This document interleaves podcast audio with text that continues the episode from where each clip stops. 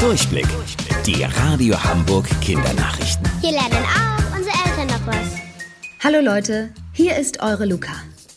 Am Dienstag hat der Senat für Hamburg neue Lockerungen beschlossen. Viele davon gelten schon seit Mittwoch, manche erst ab morgen.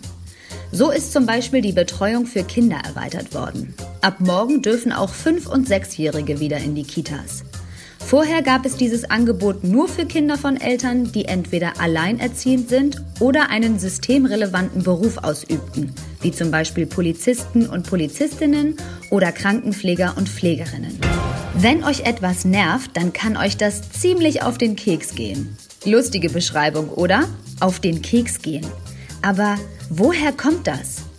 In England haben die Menschen in den 60er Jahren Leute, die ein bisschen durchgeknallt waren, Cake oder Fruitcake genannt.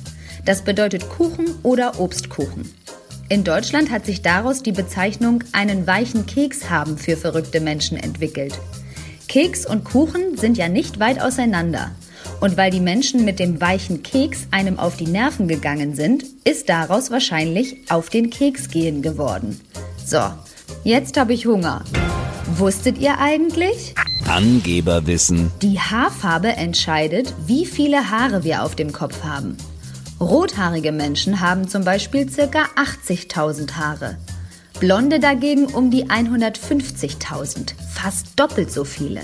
Schönen Sonntag euch, eure Luca.